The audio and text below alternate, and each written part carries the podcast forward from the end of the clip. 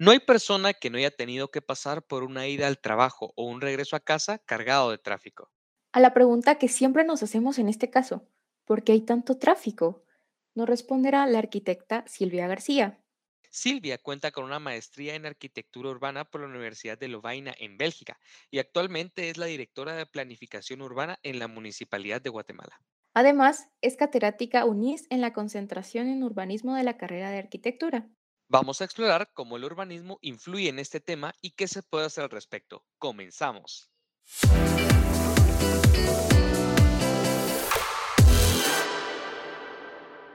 Hola a todos y sean bienvenidos a un nuevo episodio aquí en el Unis Podcast. Este es el programa de Steaming Minds y les damos la bienvenida a este nuevo episodio en el que no voy a moderar solo, me está acompañando un segundo moderador y esta es nada más y nada menos que Angie Toledo. ¿Cómo estás, Angie? Hola, hola, José Pablo. La verdad, súper emocionada por este nuevo episodio. O sea, hoy se viene un tema muy importante y de verdad muy interesante. Sí, un tema que a mi juicio siento que todos lo hemos pasado. El tema de hoy está relacionado con el tráfico y el urbanismo, el gran tráfico con el que todos nos hemos enfrentado y que todos hemos sufrido, especialmente en un país como Guatemala, en donde es tan común y en donde a cada rato se puede ver y se puede percibir el tráfico en el día a día de cada uno de los ciudadanos guatemaltecos. Y para hablarnos del tema y para introducirnos un poquito más en esta área, tenemos a la arquitecta Silvia García. Silvia, ¿cómo está?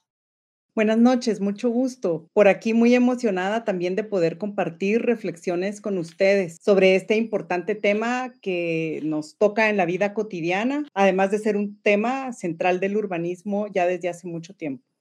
Muchas gracias por estar el día de hoy. La verdad, creo que es un tema que toda Guatemala hemos sufrido, tal vez algunos manejando y otros como copiloto, pero el tráfico es un diario vivir, se podría decir. Así que el día de hoy, Silvia, ¿cuáles creería que son las razones por las que existe demasiado tráfico? Sí, muy bien.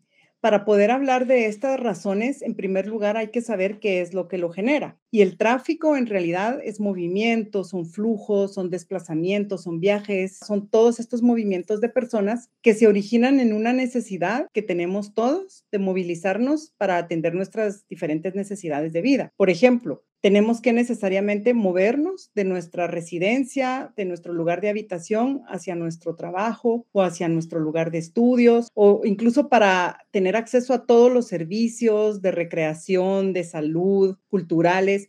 Tenemos esta necesidad de movernos. Todo esto genera viajes y en realidad el tráfico son viajes, son desplazamientos y flujos de personas que pueden hacerse en diferentes modos de transporte.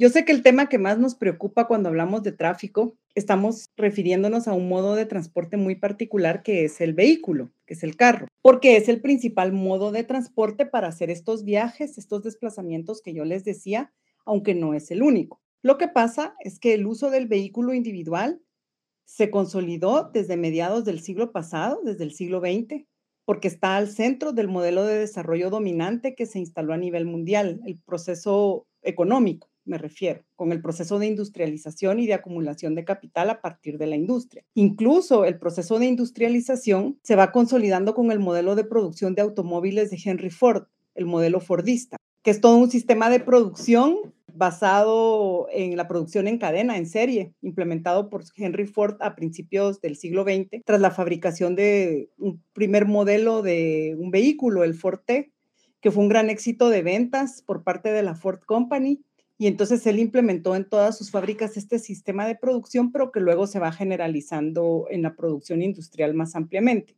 Y bueno, no quiere decir que por la fábrica Ford es que existan los automóviles, pero pongo este ejemplo, más bien hago esta referencia por lo central que fue en ese momento la producción de vehículos y el impacto que esto empezó a tener en las ciudades. Entonces, en el siglo XX se consolida el uso del vehículo como el principal medio de transporte lo cual es favorecido por varios aspectos, de los cuales quisiera resaltar cuatro. El vehículo en ese momento, el carro, ¿verdad? El automóvil la gran cantidad de carros que tenemos en la actualidad es lo que nos provoca tráfico por esa gran necesidad de desplazamientos que tenemos. Pero entonces en ese momento el vehículo era una innovación, era la solución para los desplazamientos era la novedad, era para poder resolver la necesidad de los viajes y los desplazamientos en la ciudad.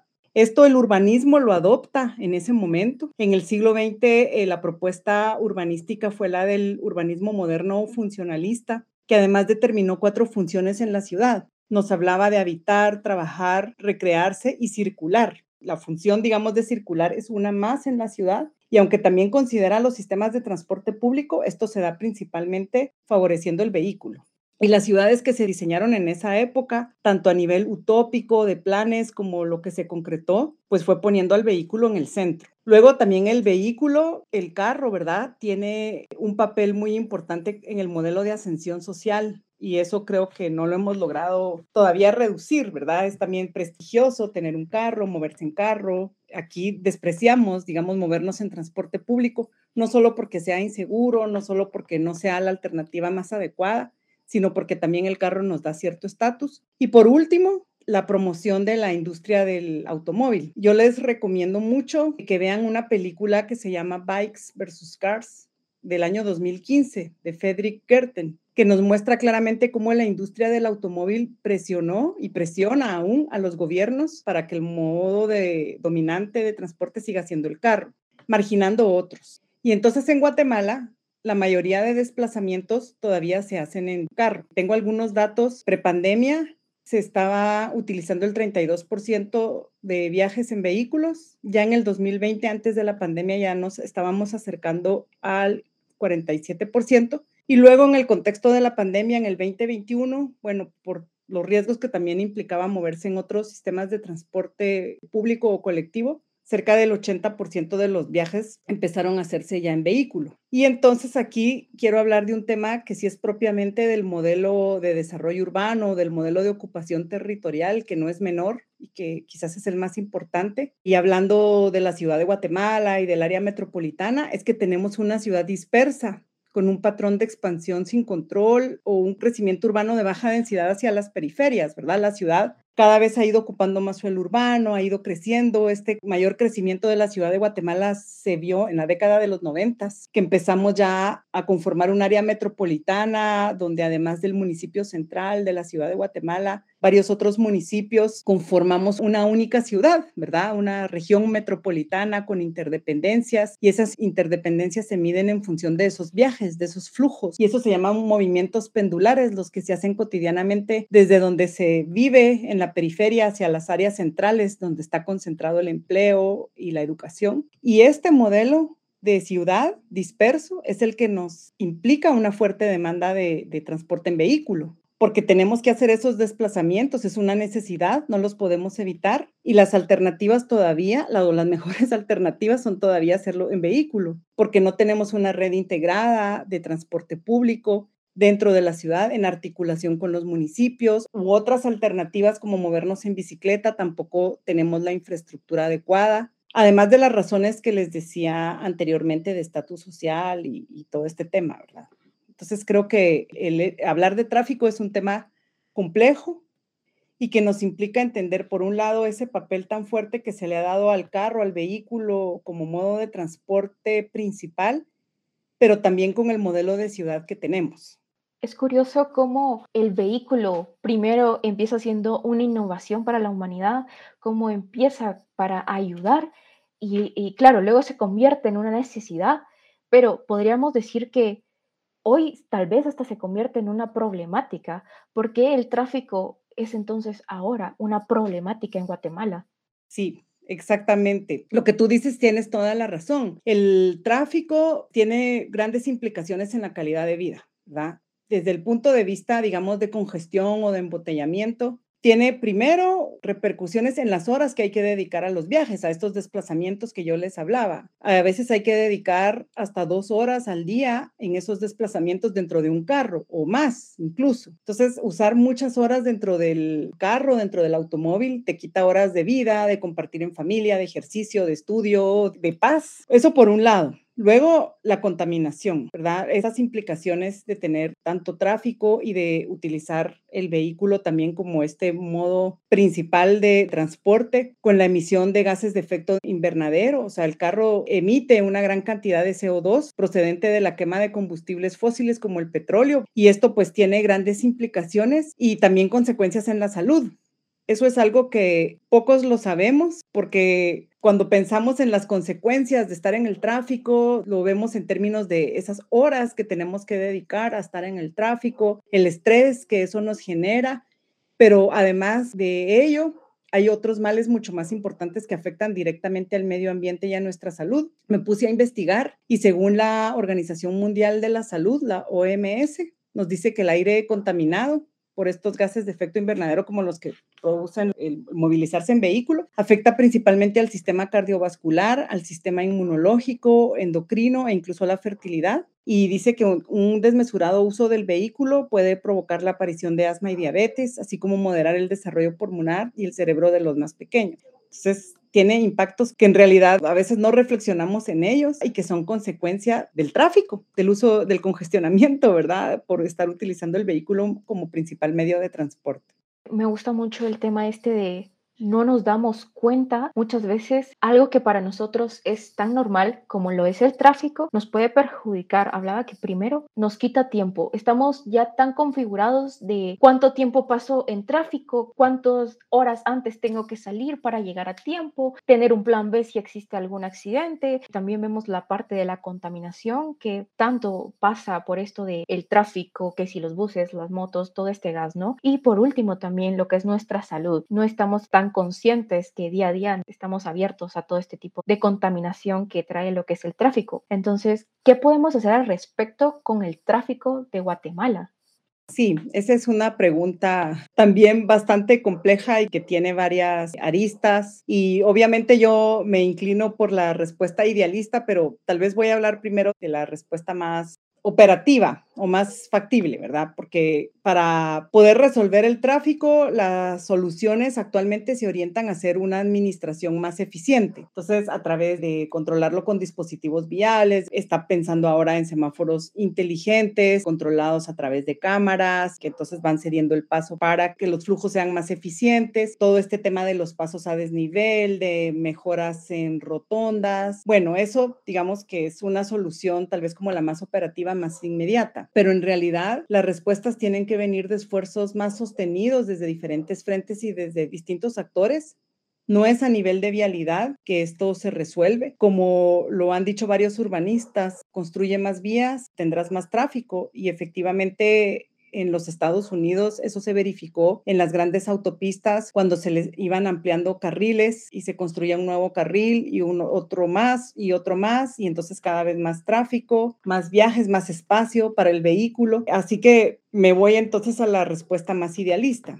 Primero se necesita un cambio en el modelo urbano. Si les estaba hablando que estos grandes desplazamientos y que además se hacen en vehículo es porque tenemos ese modelo de la ciudad dispersa, de una ciudad de baja densidad. Tenemos que evolucionar más bien hacia una ciudad compacta, una ciudad con mayor densidad, con usos mixtos, la ciudad de la proximidad. Esto es algo que se ha reflexionado mucho también en el contexto de la pandemia. Muchas ciudades empezaron a hablar, por ejemplo, de la ciudad de la proximidad de los 15 minutos o de los 20 minutos, donde todos los servicios tienen que estar más próximos a la residencia y que esto pueda hacerse por otros modos de transporte. Obviamente esto es un tema de política pública, pero también de decisión individual, el poder, digamos, optar por otros medios de transporte. Pero desde la política pública también se tiene que incidir en esto, en el cambio en la matriz de transporte hay una pirámide de jerarquía de la movilidad urbana, donde tenemos que actualmente la mayoría de desplazamientos se dan en carro, en vehículo, luego en transporte público, luego en bicicleta y por último a pie. Y lo que nos dice el urbanismo contemporáneo y las reflexiones más actuales es que se tiene que invertir que es al revés, es más deseable que se camine de primero, luego se vaya en bicicleta,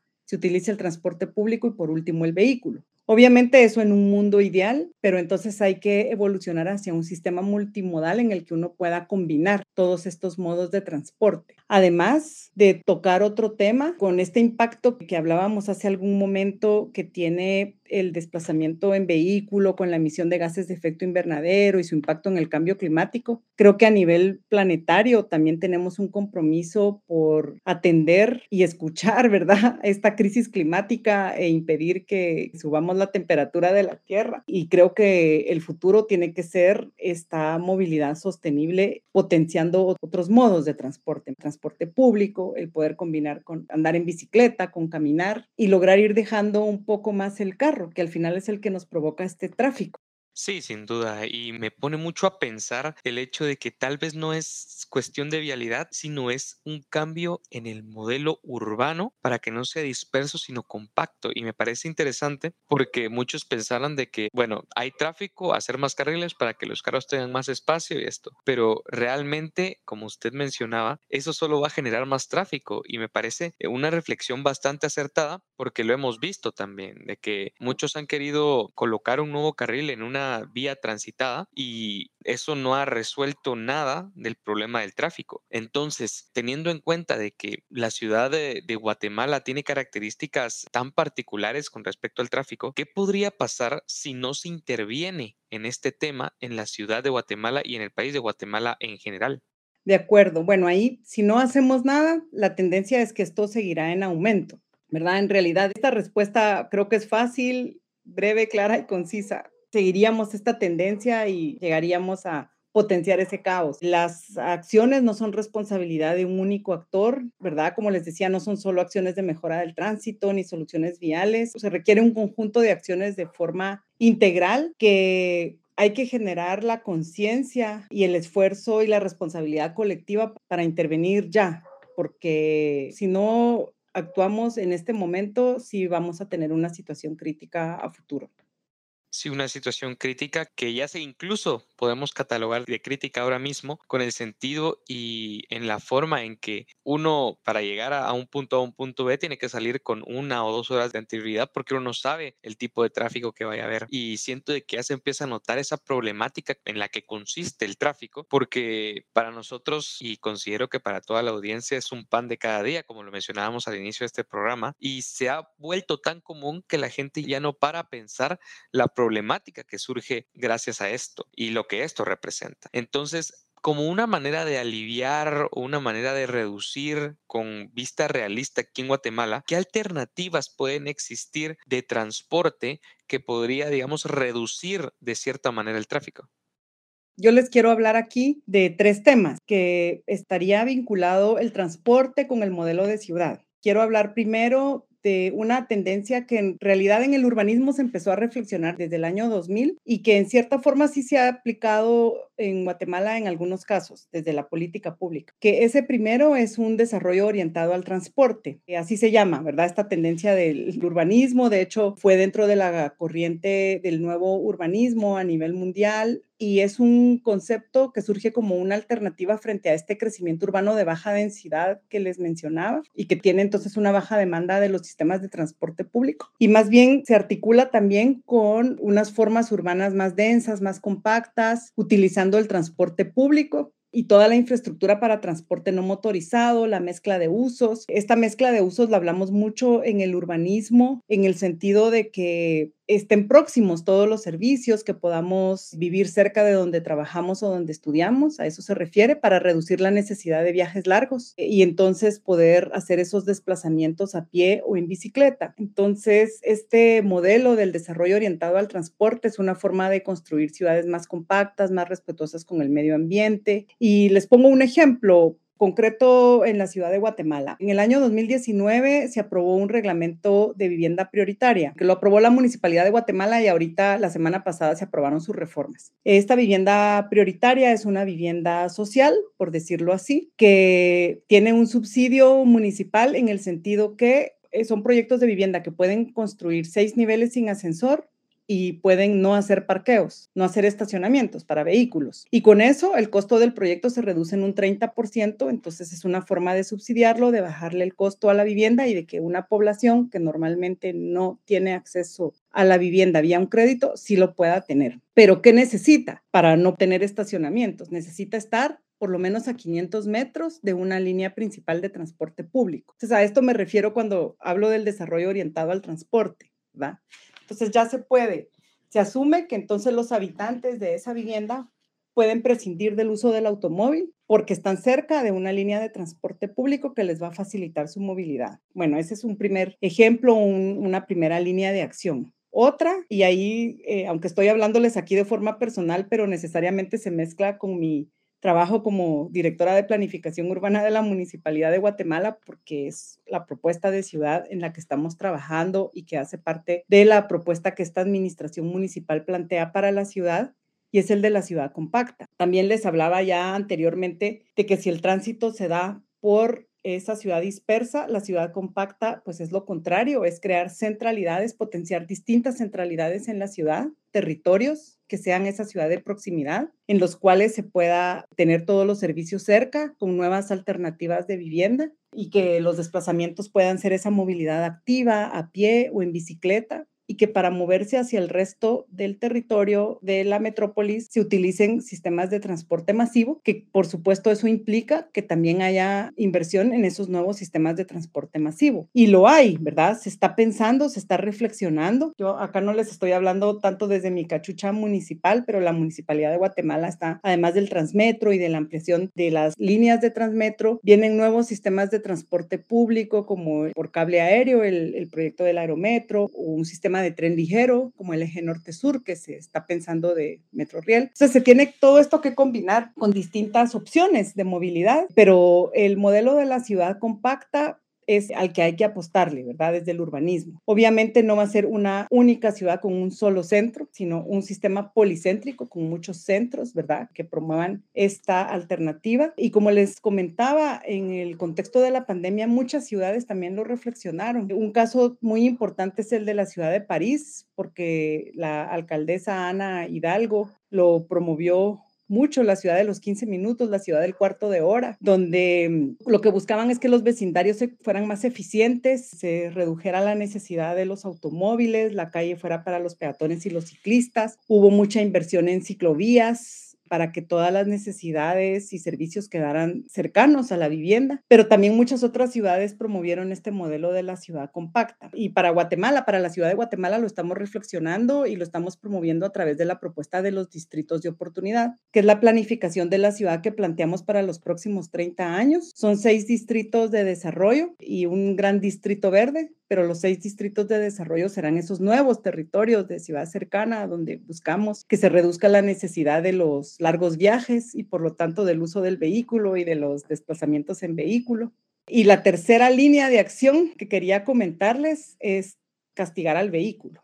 ¿Verdad? Eso es muy difícil pensarlo todavía a nivel de la política pública y del urbanismo porque sigue siendo el modo dominante. Yo incluso no voy a ser hipócrita, yo uso vehículo para hacer mis desplazamientos. En un cierto momento de mi vida sí opté por vivir muy cerca de mi trabajo y dejar el vehículo y poder hacer los desplazamientos a pie. Me compré una bicicleta también para desplazarme y tener como los servicios cercanos. En este momento de mi vida ya no lo puedo hacer y uso el carro, ¿verdad? Pero en realidad muchas de las acciones van a castigar el vehículo, es decir, a limitar los estacionamientos. Hace poco hablaba con otros colegas arquitectos urbanistas que vivieron en Barcelona y me contaban, nosotros no podíamos tener carro porque parquearlo costaba un montón en términos económicos, financieros. Era carísimo encontrar un parqueo y entonces uno no tiene vehículo y se mueve mejor en bicicleta o en el transporte público. También lo decía un alcalde de otra ciudad, Enrique Peñalosa, de Bogotá, Colombia él nos decía es que a veces la gente nos demanda el estacionamiento como que si fuera un derecho y no lo es. Eso ya es problema de las personas. Entonces, castigar al vehículo en el sentido de reducir estacionamientos, que estos sean más costosos, también es otra palanca de acción para ir cambiando esa matriz de movilidad.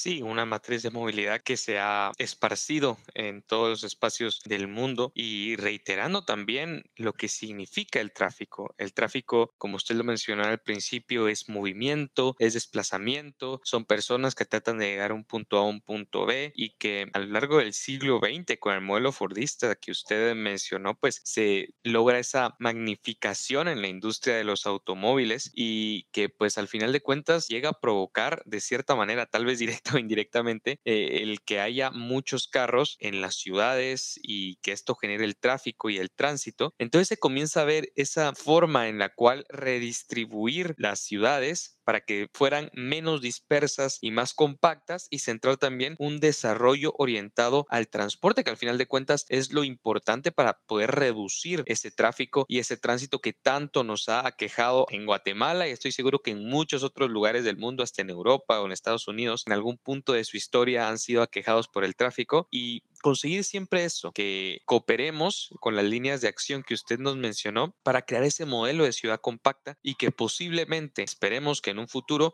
esta problemática del tráfico se reduzca y pues contribuya a generar un ambiente más amigable tanto para el peatón como para el conductor y como para que se vea como más ordenado también este tipo de ciudad. Sí, exactamente. Y creo que además de orientarnos desde la política pública y desde el esfuerzo de muchos actores, también tenemos que tomar decisiones individuales. Creo que mm, si empezamos a dejar de lado esa idea de que lo valioso es movernos en carro, probemos movernos a pie, probemos tomar una bicicleta, probemos subirnos al transmetro e ir haciendo esas pequeñas acciones que nos van cambiando también la forma de ver la movilidad y la forma en que debemos desplazarnos y atrevámonos, ¿verdad? A movernos de otra manera en la ciudad o atrevámonos también a tomar la decisión de vivir más cerca de nuestro trabajo, de nuestro lugar de estudio. Y creo que desde esas decisiones individuales también vamos a ir logrando un impacto y una transformación. Sí, logramos cambiar, esto es también desde mi persona, pero también todos unidos para cambiar lo que es el tráfico de Guatemala, lo que también conlleva esta problemática, pero en fin, de verdad, muchísimas gracias por habernos acompañado hoy, arquitecta Silvia García, de verdad, gracias por compartir un poco de lo que es el tráfico, de aprender más sobre el urbanismo y muchísimas gracias a José Pablo de Lunis Podcast. Ya sabes, Angie, espectacular el episodio de hoy, esperemos que lo disfruten muchísimo. Con mucho gusto, encantada de compartir con ustedes. Mi nombre es Angelito Ledo. Y yo soy José Pablo, gracias. Y les agradecemos por haber escuchado este nuevo episodio de Unis Podcast.